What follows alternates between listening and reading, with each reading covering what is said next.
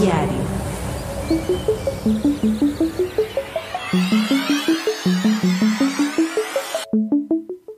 ¿Recuerdas que cuando éramos niños solo queríamos ser adultos? Y ahora que soy adulto, solo quiero volver a ser niño. Claro, porque el nos dijo que así sería la inesperada adultez. Por eso, en este podcast hablamos de todos los problemas que enfrenta un recién adulto aquí y ahora. Pues a darle que para luego es tarde.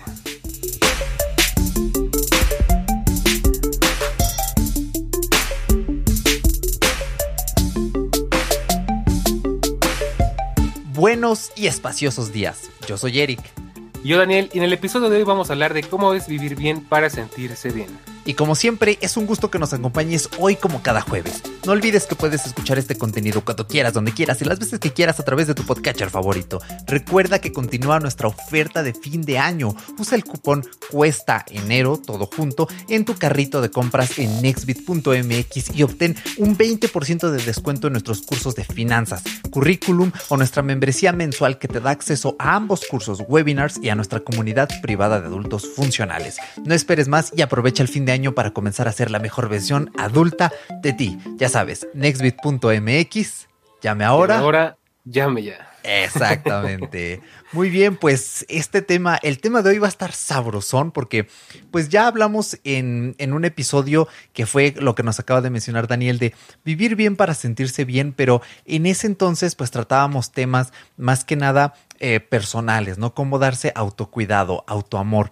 Ahora lo que queremos hacer es un DLC en podcast, pero hablando ahora de cómo nuestro espacio, de cómo vivimos mejor cuando mejoramos el entorno físico, ya no tanto lo que está en la mente, sino lo que está eh, fuera de nosotros. Así que, Dani, pues platícanos un poquito. Tú tuviste la idea del episodio, danos introducción que pinta bastante bien. Claro, pues de hecho, como bien dices, el episodio de Vivir Bien para Sentirse Bien es una eh, es un complemento de este episodio. De hecho, bueno, antes de empezar a explicarles, les aviso que pues vengo recuperándome de una gripona de aquellas, entonces si me escuchan medio raros por eso, ¿ok? Si de repente ven comiéndome o me escuchan comiéndome un dulcecito o algo, es por eso, pero bueno. Eh, pues sí, digo, es un complemento de la otra, del otro episodio, pero como bien dices, pues en ese episodio dedicamos una pequeña parte a spoilear lo que habla completamente este episodio, que era pues, si lo escuchaste, lo recordarás, de cómo el espacio en el que vivimos influye mucho en nuestro estado de ánimo, en nuestra calidad de vida.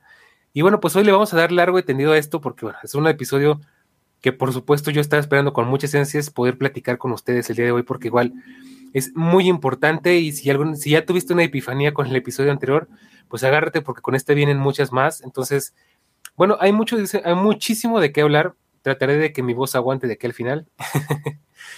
y bueno, creo que primero es importante aclarar qué significa vivir mal. Eric, ¿tú qué, tú qué entiendes por vivir mal? Pues creo que creo yo que eh, lo principal de vivir mal es eh, encontrarnos en un estado en el cual no podemos desarrollarnos plenamente, ni físicamente, ni mentalmente, ni emocionalmente, ni socialmente. Cuando hay un malestar que está afectando en una de esas áreas y que incluso una de esas áreas permea a las demás. Claro. Muy bien, pues sí, eh, podríamos decir que es como siempre una definición muy de diccionario, yo decir de calendario, pero no, espérate. Entonces, yo te lo diría como en términos más eh, prácticos. Vivir mal es pues que tu calidad de vida, bueno, tus condiciones no sean las correctas, o sea, tal cual, mal quiere decir que está equivocado que no es, que no está bien, vaya, no valga la redundancia. Entonces, vivir mal es que es, estás ah, haciendo malas prácticas, estás tomando malas decisiones, estás este, mm, llevando a cabo cosas de manera incorrecta. Entonces, eso podríamos decir que es vivir mal, estás, estás haciendo, si, fuera un videojuego, estás jugando mal a, a vivir, ¿no? Básicamente.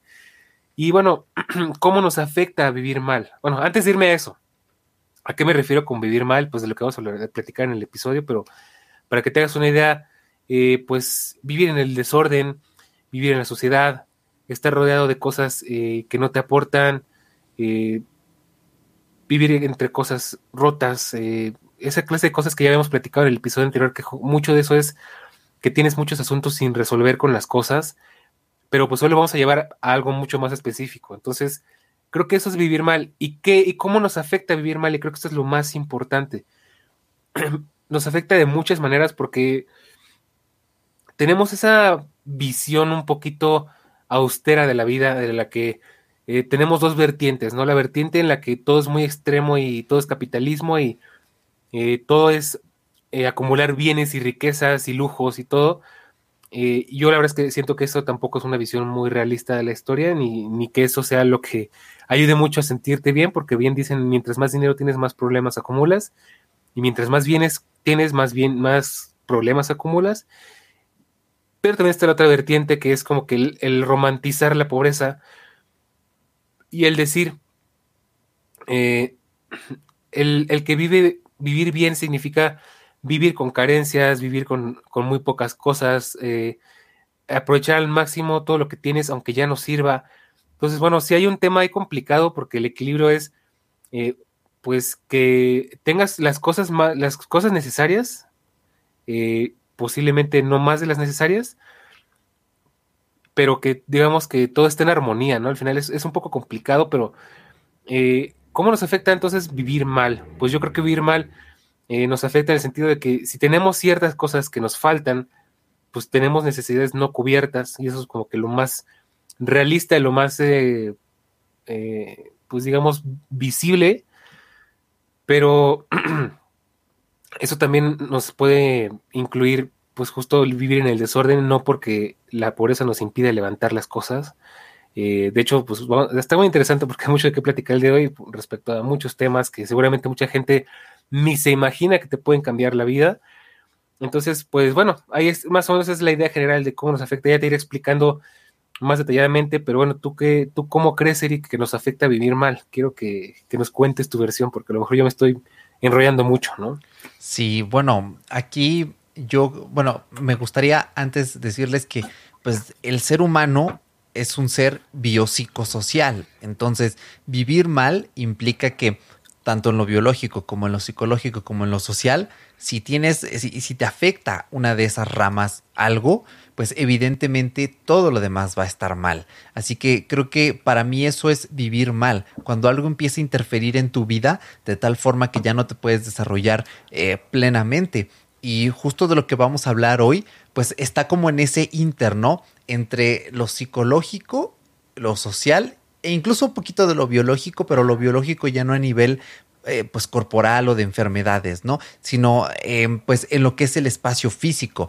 Y creo que es muy importante precisamente pensar en que quizá estamos eh, pues teniendo ciertas actitudes, pensamientos, comportamientos que eh, en el subconsciente, pues de cierta forma permean, nos golpean. Y cuando uno se pregunta, es que, ¿por qué cuando estoy en mi casa me siento cansado, mal, abrumado? ¿no? O sea, fuera todo bien, pero llego aquí y es como, ah, no, hasta sientes esa mala vibra. Eh, va muy relacionado, de verdad que es, es, increíble, ¿no? El impacto que esto puede tener. Claro, y pues yo creo que vamos a empezar. Tenemos aquí numeradas varias cosas, bueno, cinco rubros, digamos, que creo que son los más importantes que te lo voy adelantando, son habitación, casa, coche o medio de transporte si tú quieres, pero pues más enfocado a coche, espacio de trabajo o de estudio y objetos personales. Creo que son muy importantes estos, que es donde prácticamente pues pasamos toda nuestra vida, o la mayor parte. Entonces, vamos a empezar por hablar de habitación. En habitación, pues creo que es lógico y, ya lo iremos desarrollando poco a poco que tu habitación esté limpia, esté en orden, que tengas cosas en buen estado y que no acumules. Y yo creo que es algo difícil, la verdad es que eh, yo he visto muchas personas que eh, pues su habitación ni está limpia, ni está ordenada, tienen un montón de cosas en mal estado, rotas, eh, viejas, y por supuesto acumulándolas, ¿no? Entonces, esas dos van muy de la mano. Y yo, por ejemplo, te puedo decir algo que noto mucho, que pasa mucho con, con la realidad de la gran, mayoría de la gente de América Latina es que tendemos mucho a acumular. No sé si es porque, pues precisamente nuestras condiciones económicas y sociales nos, nos orillan a, acumular porque guardas las cosas porque no sabes si las vas a necesitar y prefieres tenerlas para no volver a gastar, o, o, si es por un tema emocional que no quieres tirar las cosas porque les tienes cierto cariño, o porque tienes problemas de apego o no quieres soltar las cosas. Y eso, todo esto lo hablamos muy a fondo en el episodio de Vivir para sentirse bien, entonces no lo voy a volver a explicar. Pero eh, pasa mucho, ¿no? Entonces yo veo gente que, verás, eh, su cuarto es como una bodega, ¿no? Entonces digo, ¿cómo puedes eh, descansar? Y, el descansar es muy importante. ¿Cómo puedes descansar en un lugar tan cargado de cosas? O sea, a mí me pasa, sobre todo cuando me siento mal porque estoy muy cansado o estoy muy enfermo, afortunadamente lo estar enfermo casi no me pasa, a mí me pasa que yo no puedo descansar o no puedo trabajar en un lugar que está muy desordenado porque siento que mi mente está tan ocupada en ignorar el desorden que no puedo descansar. O sea, eh, como que al final todo eso te está chupando energía, ¿no? Digamos en términos así como que bien banales, te está chupando energía.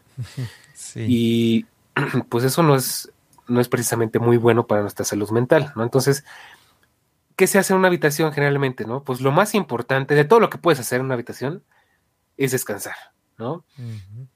Ya que le des esos mixtos que fue que sea para distraerte, para, eh, para trabajar, para hacer otras cosas, eh, es un uso que, no, que le estamos dando como de forma perversa. Y ahora te explico una palabra que a mí me encanta en psicología, eh, que es perversión.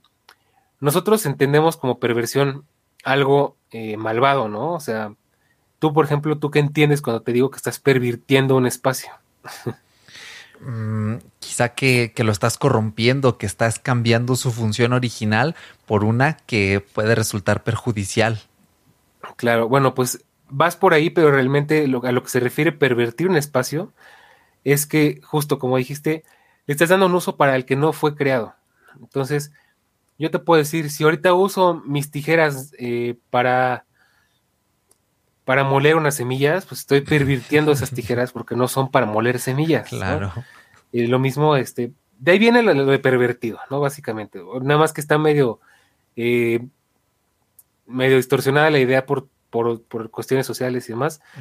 Pero bueno, estás pervirtiendo un espacio que no está diseñado para trabajar, pero pues a veces es entendible que no nos queda de otra, ¿no? Por supuesto que yo más quisiera que grabar en mi estudio, no en mi habitación, pero ah, bueno, pues no, no tenemos tanto espacio, este, lamentablemente, ¿no? Ya llegará el día, ya llegará el día. Este, pero bueno, aún así, ya me estoy desviando del tema.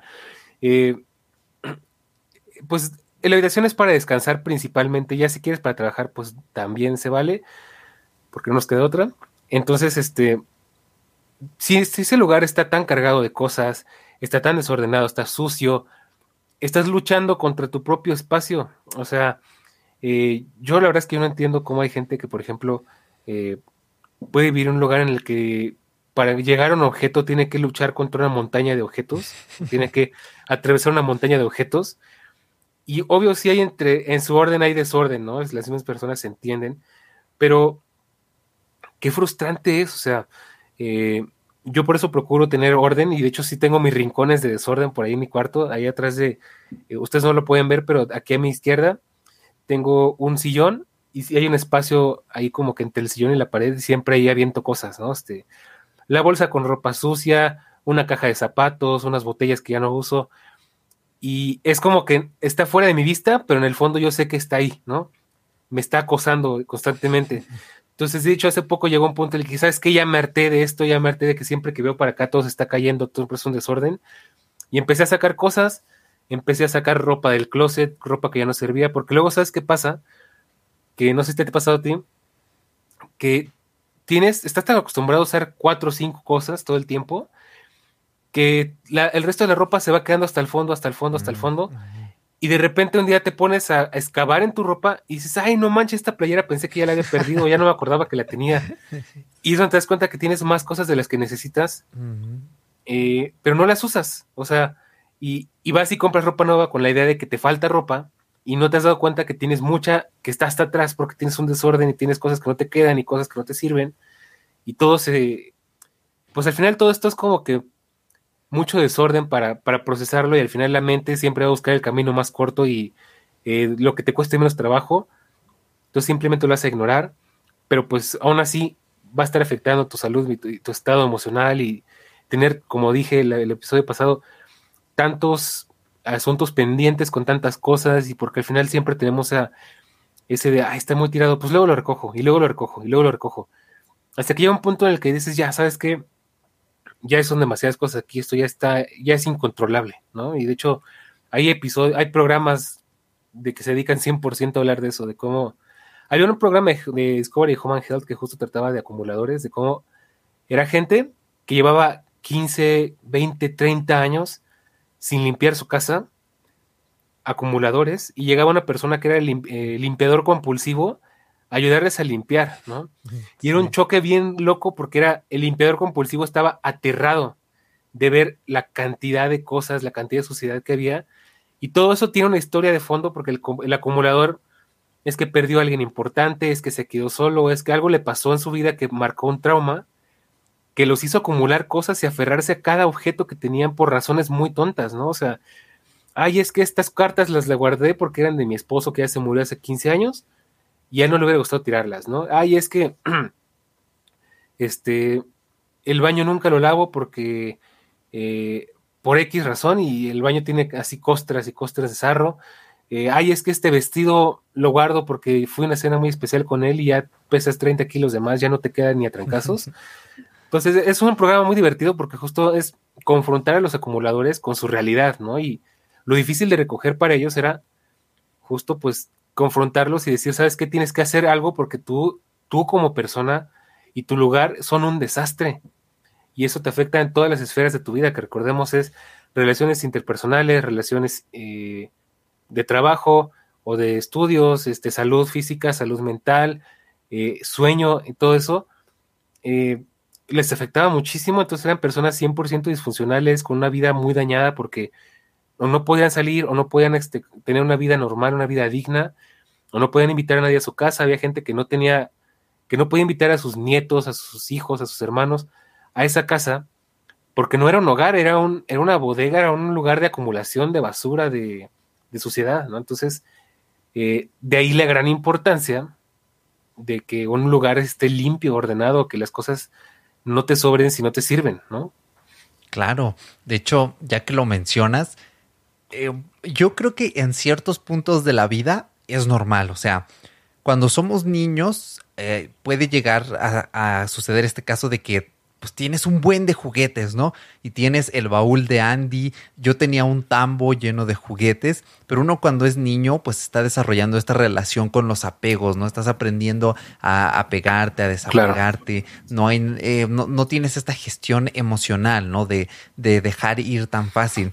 Cuando somos adolescentes, y no sé si a ustedes les pasó, o sea, estas paredes que ven aquí atrás, blanca y negra, pulcras para los que ven en video, antes una era verde otra era naranja y habían chingos de pósters de, de Queen, de los Beatles, así de banda que me gustaba, póster que ponía, de videojuego que me gustaba, póster que ponía. Tenía un super escritorio grandotote y yo acumulaba estas latas de Monster, que yo decía, es que se ven bien chidas, ya ve rico el Monster. y tenía allí mi colección de latas de Monster y también de los botes de Pringles, porque siempre, mm, mm, siempre me atrajo la estética de los botes. Yo tenía mi colección y todo, eh, pero pues era un adolescente a fin de cuentas, ¿no? Yo creo que es normal en ambos casos. En, en principio, con los niños, porque están aprendiendo, ¿no? Sobre los objetos, su valor, cuándo dejar ir, cuándo no. Los adolescentes, porque a fin de cuentas todavía siguen desarrollando su personalidad, entonces buscan la máxima expresividad para que a la vez que ellos se validan a sí mismos, otros también los validen por medio de de estos gustos, ¿no? Pero creo que yo que lo preocupante es cuando llegamos a la adultez y seguimos con estos comportamientos. Quiere decir que quizá no tuvimos un desarrollo pleno, que no tuvimos un modelo positivo del cual aprender eh, pues ciertas prácticas que pueden mejorar nuestra salud mental. Entonces, si este es su caso, todo lo que nos acaba de explicar Dani, pues hay un gran problema, ¿eh? Y la solución, eh, sí, son muy divertidos esos programas, ¿no? De, limpiadores, pero a la vez, eh, pues es peligroso, ¿no? Porque es casi que una terapia de choque, o sea, no, puedes llegar es muy fuerte, o sea, es muy confrontativo. De hecho, sé yo Luego sí veo y me quedo pensando, es que esta persona pasó de 0 a 100 en dos, tres días, que es, fuertísimo. Entonces, sí, como dices, es, pues es una terapia de choque porque la hiciste enfrentarse a sí misma y a sus problemas de una forma bastante dura. Y yo hasta luego me quedo preocupado porque digo, sí, ok, parece que todo está resuelto porque la casa se ve limpia, porque la persona ya se bañó, ya se cortó el pelo, ya se puso ropa limpia. Pero yo creo que eso genera traumas. O sea, yo al final me imagino a la persona teniendo una depresión después por todo lo que pasó, ¿no? O sea, recuerda que somos seres humanos y resentimos mucho las cosas. Entonces, digo, no, es, no te digo que tú hagas esto en tu casa, por supuesto. O sea, es solo un ejemplo, ¿no? O sea, por eso explico el, el trasfondo del asunto. No me sorprendería que muchas de esas personas después se depriman porque están acostumbradas a cierto orden, a cierto sistema, aunque su orden tal vez, o su, sistema es que no hubiera sistema o que no hubiera orden. Eh, y al final tenemos una conexión muy fuerte con los objetos. Claro. Eh, y que todo eso se vaya de la noche a la mañana, y sobre todo para una persona que le tiene tanto valor a los objetos, debe de ser bastante choqueante, ¿no? Bastante duro. Eh, yo, yo, espero que por lo menos les den seguimiento o algo, porque si no, seguro ya varios se colgaron.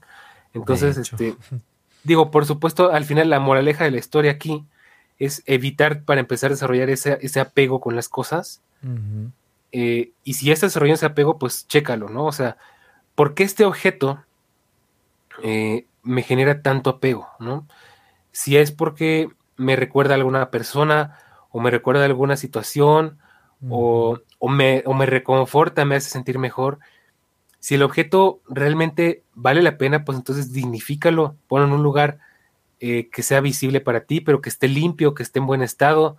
Porque yo creo que sabes que pasa algo muy triste cuando hay un objeto de esos que te, que te mueven tantos sentimientos y el objeto está roto, está sucio, ya no mm, funciona.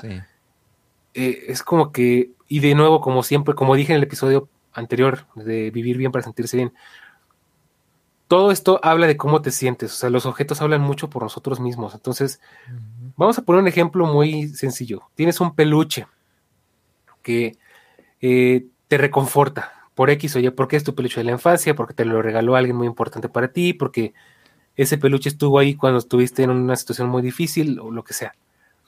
Eh, el peluche ya está roto, está sucio, eh, se le está saliendo el relleno, y dices tú, eh, es hasta triste porque parece que siento que, bueno, podría reflejar a la persona que es dueña de ese peluche, en el sentido de que ese, ese descuido también está en su vida, ¿no? O sea, qué mejor que tener un objeto tan preciado para ti en el mejor estado posible, ¿no? Y pues, ¿qué es más preciado para ti que tu propia vida? Y créeme que yo he visto mucha gente que justo eh, parecía que todo funciona, eh, como que en términos muy generales, pero ya que empiezas a verlo está como el peluche, ¿no? Por acá tiene temas, un tema pendiente, un desapego, un este, huellas de abandono y no resuelven nada, que estamos muy acostumbrados a eso y es algo que odio de la, de la cultura latina y bueno, yo creo que en general es del ser humano, esa, esa idea de pues te aguantas y te aclimatas o te clichingas, ¿no? De que pues ya te dolió, pero pues ahora vive con ese dolor y te aguantas a cargar ese dolor el resto de tu vida y no estamos sensibilizados a, ese tipo de cosas, tal como si te rompes un brazo o una pierna, se tienen que sanar, no puedes quedarte por la vida con un brazo roto o la pierna rota porque las cosas pueden sanar, o sea, puedes resolver esos temas que, bueno, pues al final para eso existe la psicología, ¿no? Digo que es un tema complicado porque tú sabes, al final todavía sigue siendo un tabú para mucha gente, pero eh, afortunadamente poco a poco ya se está haciendo más sensibilidad respecto a eso. Entonces, eh, pues lo mismo que el peluche, tal cual digo, o sea, eh, y bueno, puede ser tu habitación, puede ser tu casa, pueden ser muchas cosas. Eh, son temas pendientes que estás ignorando y posponiendo y, y, algún día, algún día, ¿no? Y ese día tal vez no llegue o, te esperes a que sea muy tarde y haya que tirar la casa para volver a construir, ¿no? Metafórica y literalmente. Y eso pasa, créeme, pasa mucho y eso se llama, se llaman quiebres emocionales en los que ya todo salió tan mal que te caíste, te, tuviste un quiebre, te volviste un lord o una lady, te hiciste famoso porque explotaste por una tontería eh, o, caíste en una depresión muy fuerte porque dejaste que se acumularan tantas cosas que ya no pudiste más y, y tronaste, ¿no?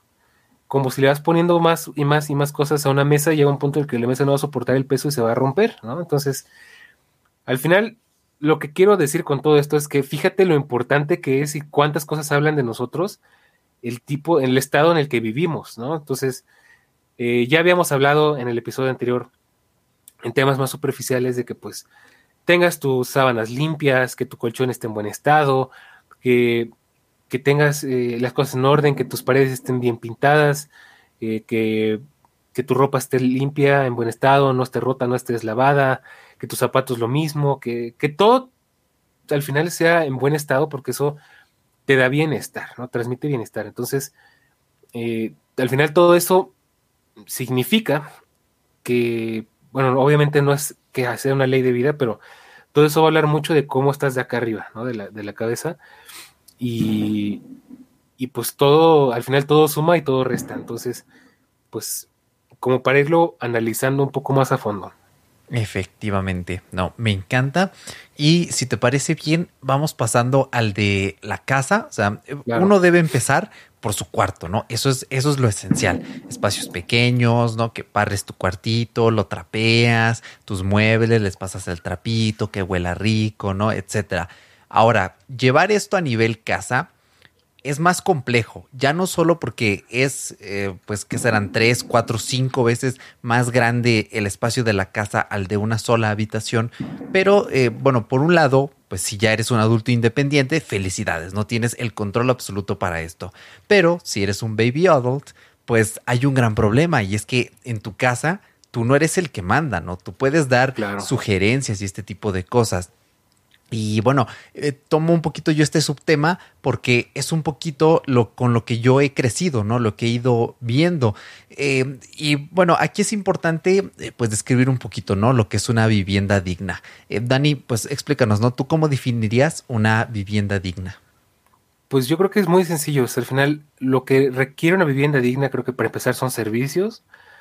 Por supuesto que tengas luz, pues, luz estable, o sea que es todo el tiempo tengas luz y que la corriente sea la adecuada, que tengas agua corriente, que tengas drenaje, que tengas gas, que tengas ventilación, que tengas buena iluminación. Eh, eso creo que es lo más importante. O sea, y por supuesto que las condiciones de temperatura y de aislamiento sean las correctas. Entonces, creo que eso es lo, digno, lo más importante y por supuesto seguridad, ¿no? Efectivamente, sí. Eh, me encanta. Y bueno, pues esto es a nivel como que, pues, lo más sencillo, lo básico. Queremos asumir que tú que nos escuchas, pues A o B tienes un plan de datos móviles eh, muy grande y sustancioso, ¿no? Que te permite vivir sin Wi-Fi o dos, tienes Wi-Fi y por ende tienes todos los servicios anteriores, ¿no? O sea, lo que en palabras más sensibles se diría una persona pues privilegiada, ¿no? Que tiene la oportunidad de tener los servicios eh, básicos, estables, porque pues ya sabemos que en América Latina hay una gran brecha en esto, ¿no? Hay, hay comunidades marginadas, estas ciudades eh, fantasma, ¿no? Estas casas hechas de lámina eh, a las orillas de, de ciertas ciudades, etcétera. Entonces... Y fíjate que Perdón que te interrumpa, pero me viene a la mente, no sé si llegaste a ver por ahí unos, ah, bueno, unas imágenes en, salían mucho en Facebook sobre todo, que era una, forma tan ridícula de romantizar eh, las, malas condiciones de vida, y perdónenme porque seguramente hay gente que va a estar muy en desacuerdo conmigo, que era una casa hecha de lámina 100%, o sea, paredes de lámina, techo de lámina. La casa estaba preciosa, súper bien equipada. Refrigerador, sala de estar, televisión, mesa de centro, comedor, pues una sala eh, en términos prácticos en forma, ¿no? Pero las condiciones no eran las correctas porque estaba en una casa de lámina. Yo digo, eh, no es lo, o sea, estaban confundiendo, hay un gran debate ahí porque estaban confundiendo básicamente lujos, ay, perdón, estaban confundiendo lujos con una vivienda digna. Entonces yo considero que eh, el hecho de que tu casa, a pesar de que tenga todas las comodidades, esté en piso de tierra y paredes y techo de lámina, eso no lo hace eh, unas condiciones de vida dignas, porque al final de cuentas estás parado en un lugar que se puede caer con un ventarrón, en un lugar que seguramente va a estar muy frío cuando haga frío y muy caliente cuando haga calor, porque el metal es muy conductor, no es aislante en lo absoluto. Eso no son condiciones de vida dignas. Ahí estaban eh, romantizando un poquito el vivir en una casa de lámina, porque al final si tuvieras los recursos para comprar todo ese equipo, yo creo que sería mejor invertir en irte a un lugar pues más seguro y, mejor, y mejor establecido en vez de invertir mucho dinero en todo ese equipo pero seguir en un lugar tan inestable, ¿no? Efectivamente, sí, es, es, es un debatazo Y bueno, pues esto lo queremos dejar eh, para ti que nos escuchas. Déjanos un comentario, ve al canal de Telegram, ya sea en YouTube que nos dejes un comentario, en esta publicación del, del capítulo en las redes sociales, donde tú quieras, ¿no? O sea, ¿tú crees que eh, lujos es igual a condiciones dignas? ¿Tú tendrías la casa de lámina con la pantalla de 75 pulgadas o la casa normal con la pantalla de 43? Déjanoslo en los comentarios, ¿eh? porque creo que sí es un debate muy interesante. Y aquí voy a mezclar un poquito los temas de la escaleta. Dani, ahí me perdonarás un poco, pero para hablar un poquito de, de la estética y de las cosas viejas. A ver, yo aquí tengo un problema y aquí me toca eh, un poco eh, una, una herida este, que todavía no ha cerrado del todo. Y es que, pues, al final, ¿no? Como adultos del siglo XXI que somos, fuimos criados por gente del siglo XX, ¿no? Eso está más que claro, por adultos del siglo XX, mejor dicho. Porque pues nosotros nacimos en el siglo XX, pero no nos criamos en el siglo XX, evidentemente. Em, entonces, yo estuve muy acostumbrado desde siempre a que ah, pues la casa de los abuelos, pues como que se congeló en los años 80, 90 y no evolucionó. La casa de mis papás también se congeló en los 70s, en los 90s y sigue el mismo color de paredes, sigue el mismo pinche comedor en el que ya no cabemos todos juntos, este, toda la familia junta para comer, pero, pero como sirve el pinche comedor, sigue el comedor. Bueno, eso habla de que lo bien hecho que estaban las cosas antes. Ah, bueno, en parte, pero el comedor no va de acuerdo con la estética actual, entonces ahí hay un problema, ¿no? Em, la misma salota enorme en un, en bueno, los mismos muebles de sala grandototes, tochotes, ¿no? Como de los años 60, en una pinche salita de 5 metros cuadrados. O sea, ese tipo de cosas yo las veo algo recurrentes. Pasa en mi casa, pasa en la casa de mis tías abuelas. De hecho, eh, mi abuelita a veces les hace burla y les dice, y les dice, hermanas, es que su casa es un museo y entras y es como si su casa se hubiera... Está muy limpia, la casa la, tienen súper limpia, sus cosas están súper bien cuidadas. Es más, una de mis tías tiene todavía una tornamesa, de esas que eran un mueble completo con la sus consola. sí, la consola, todo así completísimo. Funciona eh, y lo tienen todo muy acomodado y siempre están así escombrando, limpiando, cuidando. Es más, una de mis tías tiene un rifle que era de sus tíos y una vez me dijo que era de la época de la revolución el pinche rifle. no, pues es un museo. entonces, eh, pues fíjense este contraste, ¿no? O sea, sí, muy limpia tu casita, muy bonita, pero es que es un museo, o sea, se congeló en los años 60, 70. Entonces, cuando estos adultos se enfrentan con nuestra época, hay un choque ahí muy grande, ¿no? Porque ¿qué vemos nosotros, no? Entramos al Pinterest y ves casas con eh, las paredes grises, negras, acabados de madera, ¿no? Unos suelos de estos que eh, no recuerdo cómo se llaman, pisos laminados, muy bonitos, ¿no? Que nada más es de compre y arme como si fuera rompecabezas y ya tiene un piso súper bonito.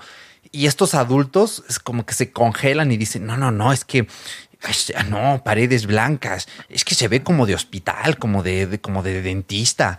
Y es como, jefa, así es la modernidad, jefa. O sea, costumbres de.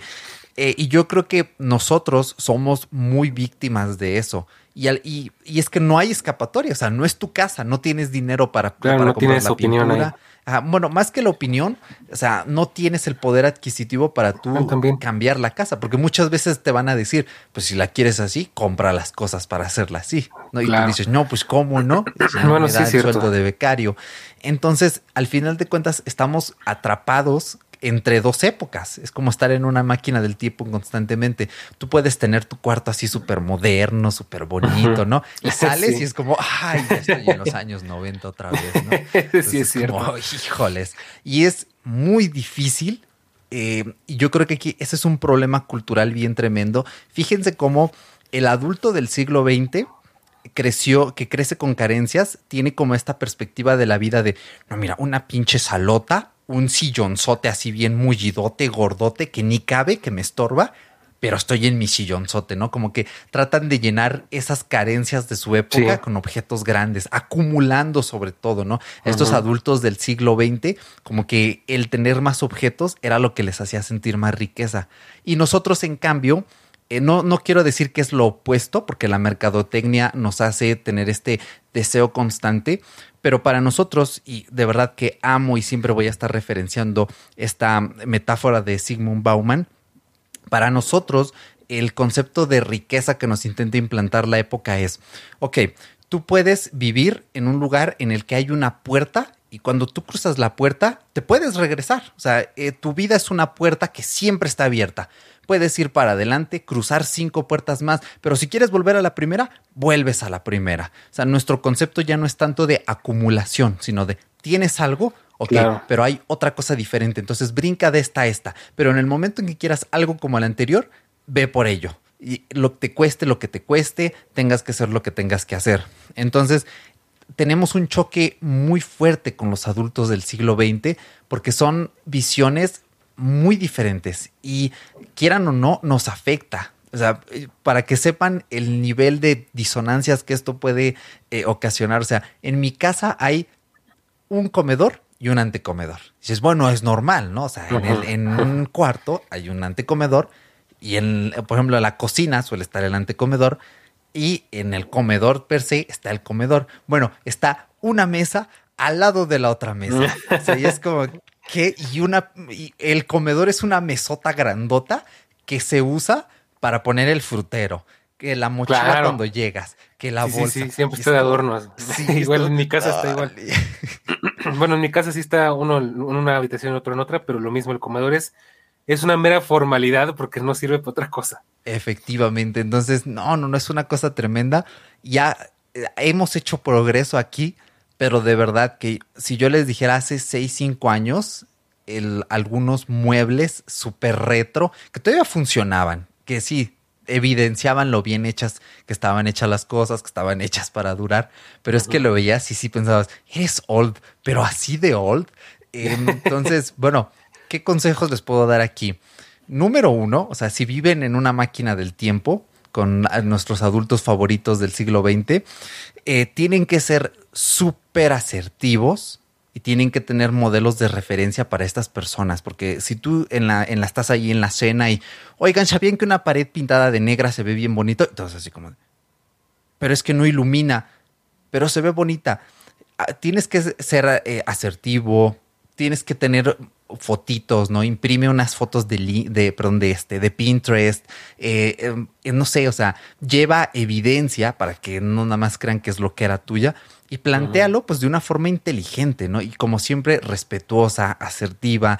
Puede ser que te enfrentes con gente que es rígida cognitivamente. Desafortunadamente, es, muy complejo hacer entrar en razón a alguien que es, es, cognitivamente rígido porque a fin de cuentas se están metiendo en una coraza. Entonces, si tú intentas hacer que alguien que es rígido cognitivo cambie, es como e, esa persona siente que la estás agrediendo, que estás agrediendo quién es, sus ideales.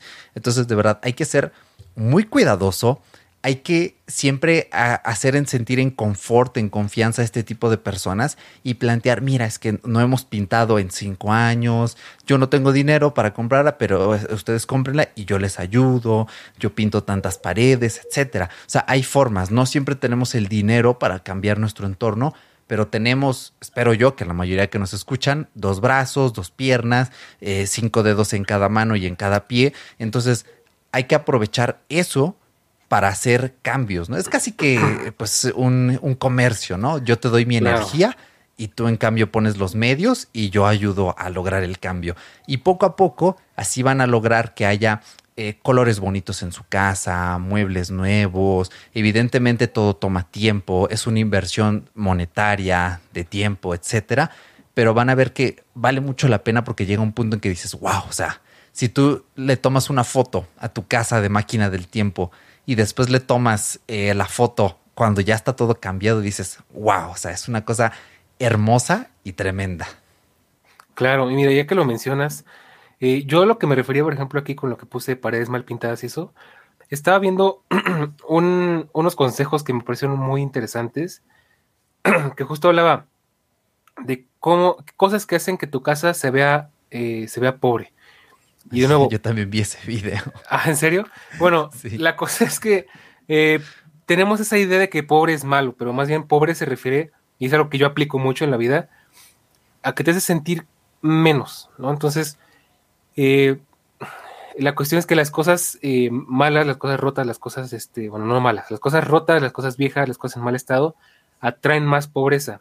Pobreza en el alma, pobreza emocional si tú quieres, no pobreza monetaria, porque no es lo mismo eh, tener poco dinero pero vivir en un lugar digno que tener mucho dinero y vivir en un desmadre, ¿no? Así como tal como es.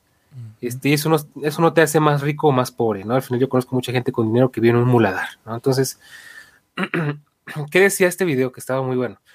Decía, primero que nada, una de las cosas que hacen que tu casa se vea pobre es paredes mal pintadas, paredes mal acabadas, que esté, la, la, pintura tiene que estar eh, pareja, tiene que estar bien aplicada, que pues pon las capas que tienes que poner, ni más ni menos. Y es muy cierto, tú cuando llegas a un lugar mal pintado, te transmite una sensación como de que no les alcanzó para poner más pintura o no les dio tiempo, no les dieron ganas de poner más pintura o por lo que sea está mal pintada o está muy vieja, lo que tú quieras. Y eso transmite malestar, ¿no? Al final eso es la sensación de pobreza que te trata de, transmitir este video, ¿no? También decía que las cortinas estén chiquitas, no le queden a la ventana y eso es, eso es típico, eso pasa en todos lados, sobre todo en las casas de los abuelos, justo, que es algo igual típico de casa latina, ¿no? Que las cortinas están así como que bien a fuerzas, como que bien apenitas y caben en el marco de la ventana, pero están rabonas y, si las cierras no, no, tapan nada, ¿no? Eso se ve muy mal. Efectivamente, es algo que no ayuda mucho a la sensación de bienestar que estamos buscando. También decía, por ejemplo, si tu baño tiene una cortina, las cortinas de baño son muy incómodas, son muy, eh, son muy feas a la vista pero si le pones una, una, cortina bonita, hasta se vuelve como que funcional, se vuelve así como que hasta agradable, ¿no? Entonces, al final todo eso, como decíamos en el episodio anterior, de vivir bien para sentirse bien, eh, cuando vamos a ver eh, pues una tienda, un escaparate o algo de muebles, de cosas para el hogar, pues vemos todo muy bonito, ¿no? O sea, las camas bien mulliditas, las salas bien ordenaditas, eh, los baños muy estéticos. Dices, ¿cómo, ¿cómo rayos logran esto? ¿Cómo yo no puedo lograr algo así?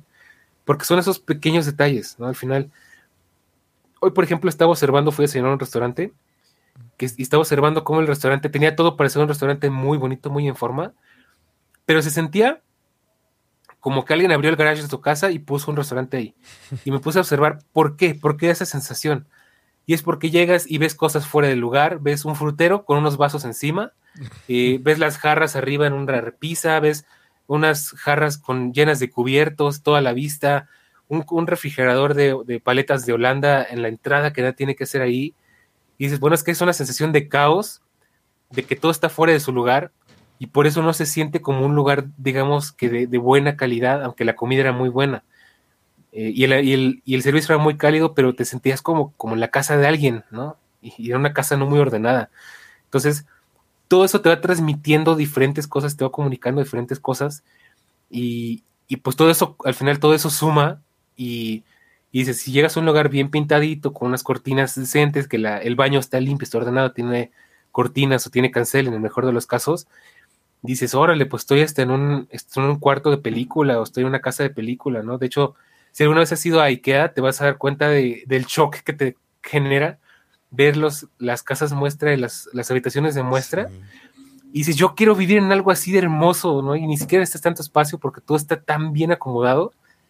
Y te pones a pensar, por ejemplo, me pasa mucho, me pongo a tratar de traducir eso a mi casa y me quedo en blanco, digo, es que no le veo comparativa, ¿no? O sea, por más que me esfuerce, tiene tantos detalles, tiene tantas cosas, la combinación de colores, el uso de objetos, la distribución, el cómo, el cómo ingeniárselas para meter cosas en más espacio. Eh, son mágicos los lugares de que, o sea, la verdad yo soy fan de ir ahí porque te da tantas ideas y pues para que te una idea de cómo es traducir eso a la realidad, ¿no? Pero pues podemos, o sea, es complicado porque requiere ingenio, requiere creatividad, pero al final poco a poco se va logrando, ¿no? Y créeme que te cambia la vida a un lugar tan bonito y tan, también logrado. Efectivamente. Sí, es, es toda una cosa muy compleja. De hecho, con lo de las cortinas, en mi casa, sí, y ya llegué a una conclusión. No sé si a ustedes le pase, son charlas de adultos del siglo XX. Es la, no sé si han visto estas cortinas. Es que de verdad, yo no sé si es que aquí son old, pero tan old. Estas cortinas que son dobles, que tienen como un ah, velo y del otro lado tienen ya como que la cortina real, ¿no? Bueno, en el siglo XXI este tipo de cortinas ya desaparecieron hace como 15, 20 años, ¿no? Eh, y ya se usan cortinas, pues que son iguales de un lado y del otro, ¿no? Con, con este, ya no tienen olanes, o sea, son casi que planitas, ¿no? Y se ven muy lindas. Bueno, pues aquí en mi casa hay un montón de cortinas que todavía son de estas dobles que tienen el velito y la otra parte, o de estas que todavía tienen como estampados, figuras, frutas, nochebuenas, o sea, de verdad, o sea, son así de old.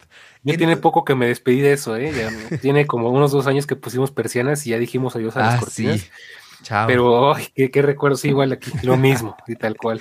Entonces, eh, pues siempre está esta discusión de, no, es que el lado bonito de las cortinas va para afuera. Porque así si alguien va pasando por la calle, dice, ah, mira qué bonitas están las cortinas. Porque todos nos fijamos en las cortinas. Ah, Exactamente. Ahí, ahí se ventila, ahí las personas se proyectan en quiénes son las que nada más andan fisgoneando en otros lados. Sí, mucho ojo, ¿eh? Y, mi abuelita siempre le dice a mi mamá que no, que van al revés, que el lado bonito va para adentro. claro. Y yo, de, hecho, justamente estaba este, meditando eso, no me acuerdo, fue como la semana pasada y dije, claro, es que o sea, sí, tú puedes poner el lado bonito para afuera, pero pues a quién carajo le importa pues tú estás adentro, ¿no? Exacto. Pero tú, si te recibes visitas o entras tú mismo a tu casa, yo creo que no hay sensación más cálida que decir, qué chingonas están mis cortinas. ¿eh? Cosas de gente que vive en, planta baja, porque como yo vivo en edificio, pues me vale gorro quien vea la cortina, ¿no? yo, vivo en segundo piso, pero hay unas ventanotas y se ven las cortinas, entonces pues ya de ahí de entrada ya hay un problema, ¿no? Pero justamente estaba pensando, bueno, eh, alguien que piense que el lado bonito va para afuera no es alguien que está buscando la aprobación en los demás en lugar de sí mismo. Obviamente esa es, una hipótesis. Es una gran proyección. Súper sacada de la manga, ¿no? O sea, que a lo mejor no tiene validez, pero igual puede decir algo de la persona. Es que todo dice algo de nosotros, y eso me parece excelente porque es una muy buena proyección, o sea, tal cual como dices, habla de una persona a la que le importan mucho las apariencias hacia los demás, ¿no? O sea, eh, todo habla de nosotros. definitivamente, cualquier cosita, hasta, hasta el color de ropa, cosas, yo estoy muerto por dentro, por eso traigo negro, entonces no te preocupes. Eh, pero todo, todo habla de nosotros de alguna u otra forma. Hasta el silencio dice cosas. Entonces, eh, buen análisis, muy, muy interesante. sí, entonces ya saben, el lado bonito de las cortinas old va para adentro, donde ustedes lo vean. Y bueno, Dani, pues vamos, si no hay nada más que añadir a la casa, vamos a pasar al coche, tú que eres el experto. Claro, mira, en coche es muy sencillo. O sea, de hecho, el coche es como tu casa, pero portátil. Básicamente es una extensión de tu propiedad. De hecho, pues para los que tengan coche, ya sea sus papás, o sea suyo, o sea prestado lo que tú quieras, bueno, prestado no. Tú sabes que el coche es el primer lugar seguro que tienes más cerca de donde tú estés. O sea, no sé si entiendes esa sensación, por ejemplo, si yo estoy en la calle o lo que sea, mi primera urgencia es llegar al coche porque ahí estoy más seguro, estoy más cómodo, porque ahí son mis reglas y es mi espacio, ¿no? Entonces, eh, no es lo mismo sentarte dentro de tu coche, obviamente no lo hagan porque es más peligroso, pero no es lo mismo sentarte dentro de tu coche que sentarte en, en un parque, ¿no? O sea, se siente muy diferente porque, disculpen, porque es, una, es un lugar más íntimo, ¿no? Y al final, el coche es otra extensión de ti mismo. Si el coche está limpio por dentro, si el coche tiene mucha basura, eh, eh, tiene las vestiduras rotas, plásticos rotos, cosas quemadas, que es muy común en los coches, sobre todo los más viejitos, de nuevo, habla de ti, ¿no? Y obviamente hay cosas que son inevitables con el paso del tiempo, ¿no? O sea, que si bien conozco gente que tiene coches impecables como el primer día, eh, las cosas se van acabando, por supuesto, hay más un objeto que está sometido a tanto estrés como es un coche, ¿no? Pero conozco igual mucha gente que tiene, te subes al coche y no sabes ni dónde pisar ni dónde sentarte porque está todo lleno de cosas, de basura, de libros, de ropa, de todo, que traen como, como que su coche es como que su depósito de cosas, de todo lo van aventando ahí y luego lo resuelvo y luego lo resuelvo. Y también está la gente que es como todo el extremo opuesto, que es, eh, no, no, no, es que ya, ya se subió, eh, ya, ya le cayó polvo, lavarlo, ¿no? ¿no? Es que ya se subieron tres personas al coche, no, no, no, tengo que aspirarlo, o sea, no puede estar así. Este, no se puede comer aquí, por favor, respiren poquito para que el coche no se ensucie. Y eso también es una manía, o sea, también este, tampoco es sano. Pero están esas dos vertientes. Mira, te voy a decir, te voy a contar cómo soy yo. Y a mí me encanta porque tú me puedes, puedes saber cómo estoy emocionalmente viendo mi cuarto y viendo mi coche. O sea, si mi cuarto y mi coche están ordenados y están limpios, es que todo está más o menos en orden en mi vida.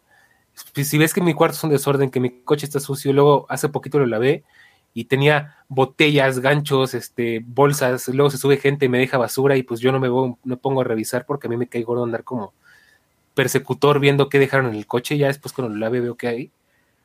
Mi coche parecía basurero ya, mi cuarto hecho un desastre, digo, bueno, pues es que tengo un desastre en mi vida y tengo que empezar a poner orden porque esto está saliendo de control, ¿no? O sea, mi coche ya llegó a un punto en el que no podía ni ver para dónde iba porque las ventanas estaban muy sucias, o sea, ya era un tema de riesgo, ¿no? Ya era un tema ya no de estética, sino de, seguridad al conducir, Entonces digo, ya esto ya es, esto ya es urgente, eso tiene que atender, ¿no? Ya, y por fin lo pude hacer, pero es un tema que se pospone mucho, sobre todo lavar el coche, ¿no? Y bueno, es que el coche es algo muy fácil de posponer porque mantenerlo es caro, eh, es engorroso porque tienes que ir con alguien que sepa hacerlo, porque realmente tú no sabes eh, conseguir las piezas, dependiendo de qué coche tengas, eso puede ser muy caro, ¿no? O sea, un rayón, un golpecito, que algo se le rompió, que algo se le cayó, dependiendo de tu coche va a pasarte más o menos esto. Conozco gente que los coches nuevos ya se le están rompiendo piezas o se le están despintando partes. Eh, y coches que los traen pues aguantando como campeones porque están muy bien ensamblados, pero bueno, eso es tema de otro costal. Entonces, al final yo veo tanta gente que me frustra verlos, que traen un coche nuevo, un coche del año, y el coche ya parece que, lo aventaron por un barranco, ¿no? O sea, le faltan pedazos, está chocado, está despintado, trae una parte ahí como que medio reparada, pero nunca la pintaron. Te subes al coche y el coche hasta huele feo, le faltan partes. digo, estas personas, ¿qué pedo con ellas, no? O sea, con perdón la expresión, ¿cómo puedes traer un coche en tan mal estado? Porque es, de nuevo, es el deje que tienen contra, con su propia persona, ¿no? Eh, y eso igual habla muchísimo. a mí me encanta analizar a la gente que trae coche porque el coche habla mucho de uno mismo. Ya tendremos un episodio para hablar solo del coche, pero yo te puedo decir que así como que como tema rápido, a mí me encanta, dice, soy medio metiche y medio juzgón, juzgar a la gente por su coche, porque dependiendo de qué coche traigan, cómo lo traigan, eh, limpio, sucio, tuneado, no tuneado, todo eso habla de, de, los pedos que trae la gente. O sea, por ejemplo, yo algo que, que critico mucho es la gente que trae un coche X y lo supertonean y, es, es punto que el suru, ¿no? Que es lo típico. Y le ponen rines y le ponen alerón y lo pintan como de carreras, ¿no? Y todo dices, güey, chocas a 20 kilómetros y te matas, ¿no? Pero el carro así, wow, ¿no? Así pantallante. Y yo tengo esa impresión de que generalmente son coches muy baratos, tuneados, así como para verse muy intimidantes, porque es para lo que les alcanzó y están inconformes con esa realidad y quieren maquillar esa realidad. Y bueno, al final lo que hacen a mi gusto personal es que se vea mucho peor, pero bueno, eso ya es mi opinión, ¿no? Pero bueno, es un tema muy divertido el que debemos platicar alguna vez.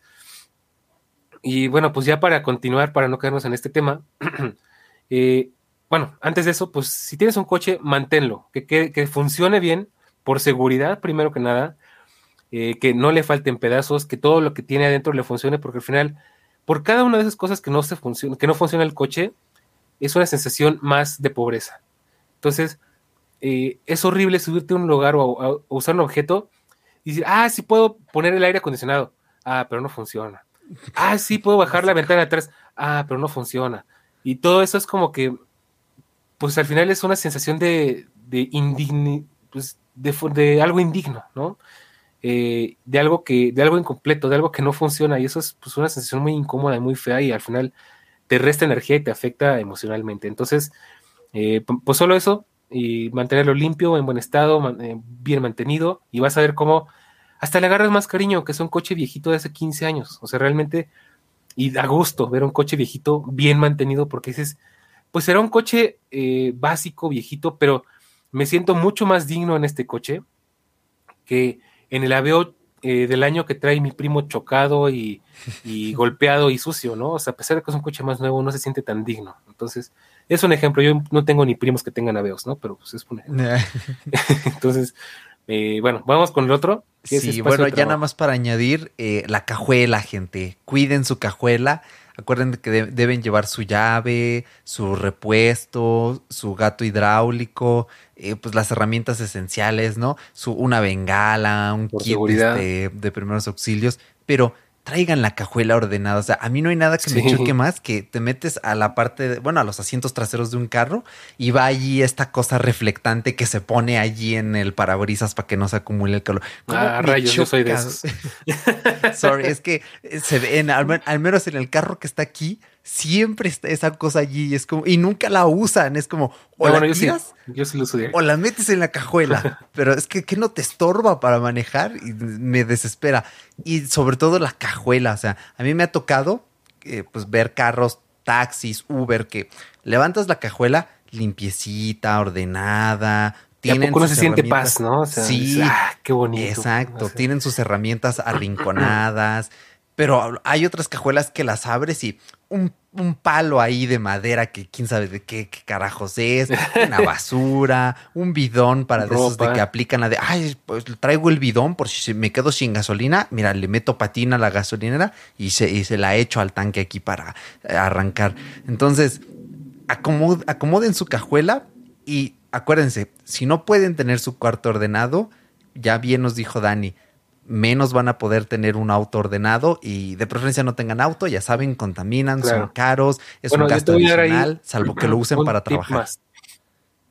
Un tip más, o sea, hablando de lo de traer la cosa esa brillante para el sol, eh, bueno, yo no la traigo tan, tal cual ahí como que arriba, pero sí he visto que mucha gente trae eh, cosas que al final obstruyen la visibilidad y eso sí, eso sí es muy peligroso. Entonces traen, hay gente que me impresiona que trae su, su coche como si fuera una juguetería lleno de peluches así una vez me tocó ver un taxi que chocó y explotó de peluches.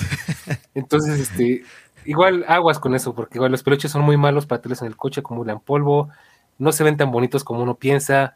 Eh, sobrecargan mucho y aparte tapan la visibilidad, entonces también aguas con eso, ¿no? Efectivamente, no, es un tema. ¿eh? Yo creo que si quieren, le dedicamos un tema entero a lo de los carros. Me voy a hacer un sondeo, eso, a ver a qué carros me voy a subir y este, y si ahí les traemos la reseña, ¿eh? porque da mucho de qué hablar. Entonces, pues vamos a ir a nuestro penúltimo subtema, espacio de trabajo y de estudio. Entonces, bueno, Dani, si no te molesta, me gustaría tomar un poquito aquí la palabra. Y bueno, yo aquí le meto énfasis porque yo soy un obseso con tener un espacio bonito, funcional y que a la vez vaya de acuerdo a tus capacidades económicas. A mí nada me encanta. Bueno, sí, le he perdido un poquito al gusto, pero eh, me gusta muchísimo ver estos videos en YouTube de eh, Setup Desk Makeover 2022 Edition, ¿no? 2023, 2021. Me encanta ver videos de cómo la gente te enseña sus escritorios que tienen, que tienen el standing desk. En Estados Unidos son baratísimos. Ah, te encuentras. Son caros. Sí, te encuentras de 200, 250 dólares. Aquí en México es un dolor de cabeza. ¿eh? Son, son, son muy caros porque no son productos que sean eh, tan comercializados aquí.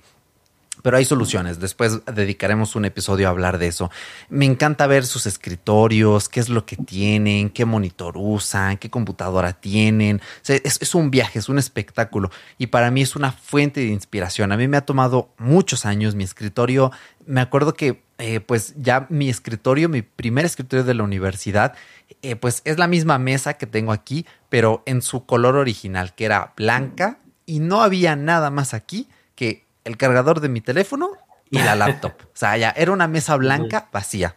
Entonces, con el paso del tiempo, y aquí super tip, pueden forrar su escritorio con papel contact, así búsquenlo. Bueno, en otros países puede que se llame diferente, pero aquí en México es papel contact o papel adhesivo.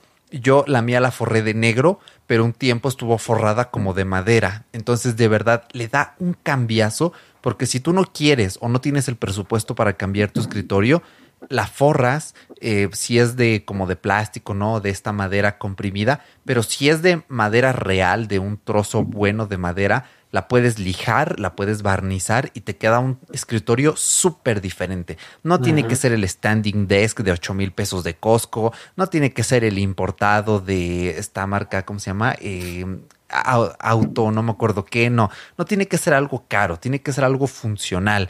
Eh, la silla, cuiden mucho su silla, porque acuérdense que aquí pasamos mucho tiempo sentados. Muy importante. Exactamente. En la pandemia aquí tomamos clases, aquí trabajamos, aquí llorábamos, aquí estudiábamos, aquí todo. Entonces, una buena silla, no compren sillas de plástico, de esas así de restaurante, de cantina, o sea, de verdad, es muy difícil porque normalmente las sillas más baratas se rompen, empiezan a tener desperfectos, pero, por ejemplo, en Costco venden buenas sillas, seguido tienen rebajas. Entonces, una inversión mediana de entre dos mil, tres mil pesos te va a dar una muy buena silla. No te estoy diciendo que te compres la Herman Miller de 500 dólares, porque ya es otra cosa.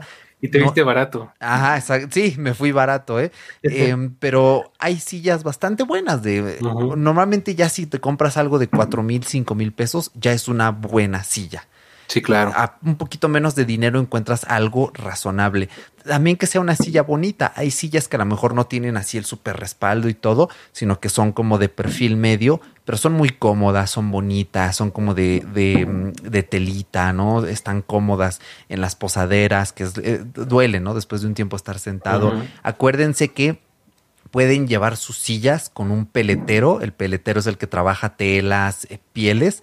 Eh, hay incluso zapateros que a la vez son peleteros. Vayan a preguntar a su mercado, a tapiceros también y ellos le rellenan las sillas. O sea, si tú tienes una silla que te gusta mucho, pero dices, es que me duele cuando estoy mucho tiempo sentado eh, o no tengo dinero para cambiarla, ve con el tapicero, con el peletero, dile, oye, rellénamela, cámbiame el forro, no te va a salir muy caro, le vas a hacer un favor al medio ambiente y vas a tener tu misma silla que te gusta, pero más cómoda, mullidita. O sea, de verdad, usa lo que ya tienes, pero que funcione bien. O sea, si ya está roto, si ya no te gusta, si ya te sientes muy inconforme, pues hay que hacer un cambio, ¿no? Evidentemente. Y pues evidente, lo más importante en este caso es eh, el orden, ¿no? Porque de nada te sirve tener el super escritorio grandote, bonito, si tienes un desmadre, si tienes la mochila encima, las hojas de papel, si tienes eh, mouses y este y teclados así con los cablesotes todos feos allí. Ay, no, está horrible. Sí, o sea, puedes tener acá el, el Super Viper Mini de cable pero ahí todo regado, pues no, no importa a este, cuántos DPIs tenga y cuántos mates en el Valorant y en el Fortnite, si al final está ahí todo feo tu cablezote y te estorba, ¿no? Si tienes uno de estos, eh, los mousepads del típico de la tienda de muebles o el de Coppel o así, todo amarillo, feo. O sea, sí, por favor, cambien eso. Sí, o sea, ya desde ahí vamos mal.